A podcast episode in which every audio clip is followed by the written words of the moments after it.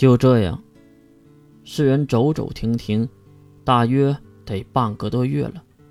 沿途没有看到人类和包纸，也算是庆幸。不过，却看到了一些有趣的事那就是道路上的汽车，成山成海的汽车被丢在了路上的边缘处。其实，开车才是最好的移动方式。如今，哼，也不会堵车了。越看到废弃的铁片，说出了这样的感叹。大炮快走两步，和月并肩。这些车都是被丢弃的，它当然是有原因的了。原因？明知故问，也是月的老套路了。哎呀，就是能源问题啊！如今人类已经失去了种植、挖取石油的能力啊，植物种植什么的。还有，因为开采和灌溉都会引来孢子的袭击嘛。月知道为什么，当然是始祖之徒下达的命令。和刻在 DNA 中孢子的宿命。人类没了能源和食物的来源，一定会想一些办法。只是在城市里的无土栽培或者是室内农场，那都是无法解决真正问题的。好，月和其他两个人都安静的听着，毕竟路上还真就没有其他的事儿。还有就是能源。人类如今继续能使用的只有火力发电和风力发电。先说火力发电，也不会持续很久，因为报纸不会给人类挖煤的时间。而风力发电，那简直就是白送的一样，巨大的发电设备，那就是报纸眼中的靶子。大炮还算是很有学识的，说的都非常的正确。一旁的月也是给出了肯定的点头。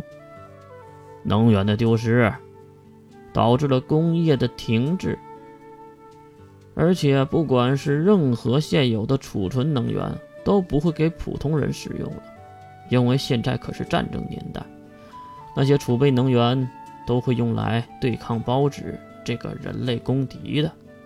那，你说人类民间的能源要用什么来代替呢？这时，大炮想起了娜娜的不经意的一句话，那就是不久前娜娜解释包纸时的一句话。娜娜，大炮叫住了前面的娜娜，娜娜也是连忙回头。怎么了，大炮先生？呃，我记得你说过吧，包纸晶核还有油脂燃烧什么的。娜娜点了点头。是的呀。你哪儿听说的？娜娜歪头想了起来，看到大炮和娜娜交谈，月和露露也是走了上来。怎么呢，娜娜？露露好奇地看着歪头的娜娜。啊，我想起来了，有一个侍卫的能力者说过，他说世界的三大智者之一，盖洛博士，携手失落一族，造出来的可利用孢子晶核的能量，呃。能量，来提供能量供给是吧？娜娜连忙点头。是的，是的。而且，我还看到了那张图纸。图纸？这话可是惊愕到了所有人，包括月在内。是的，当时我还是一位妓女。某天，我接待了一位侍卫的能力者，他说他就是盖洛博士的属下。奉命去击杀包纸，并获得晶核的任务，虽然不知道是真是假，毕竟他当时喝了很多的酒。哦，是这样啊，那图纸你还记得吗？不错，这个问题是月追问的。娜娜马上蹲下身子，并捡起了一根树枝，在地面画了起来。大概是这样一个图，上面是一个半圆，下面是一个圆锥形。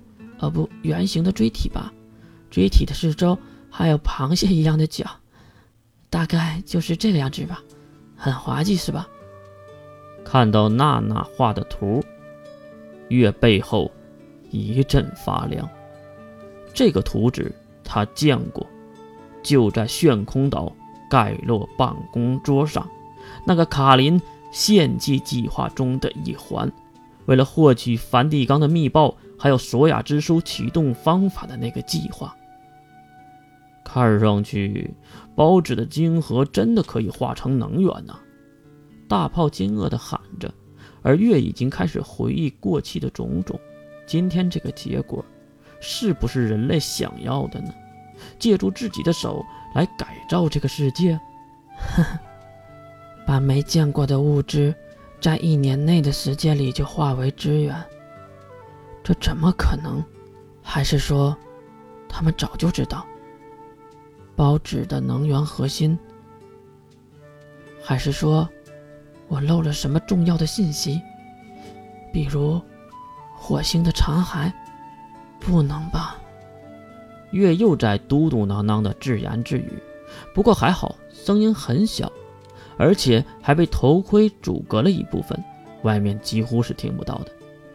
哎，月，你没事吧？大炮也是蹲下来看着月。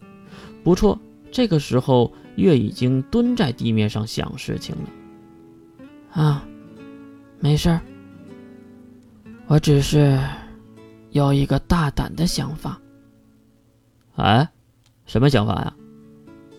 月站直了身体，看向那一望无际的废墟和沙化的陆地。哼，不如我们猎杀包纸，做一个晶核猎人如何？月义愤填膺的说出了很帅气的职称。团队不等于团伙。但是我更喜欢团伙的气氛，而不是团队的规矩。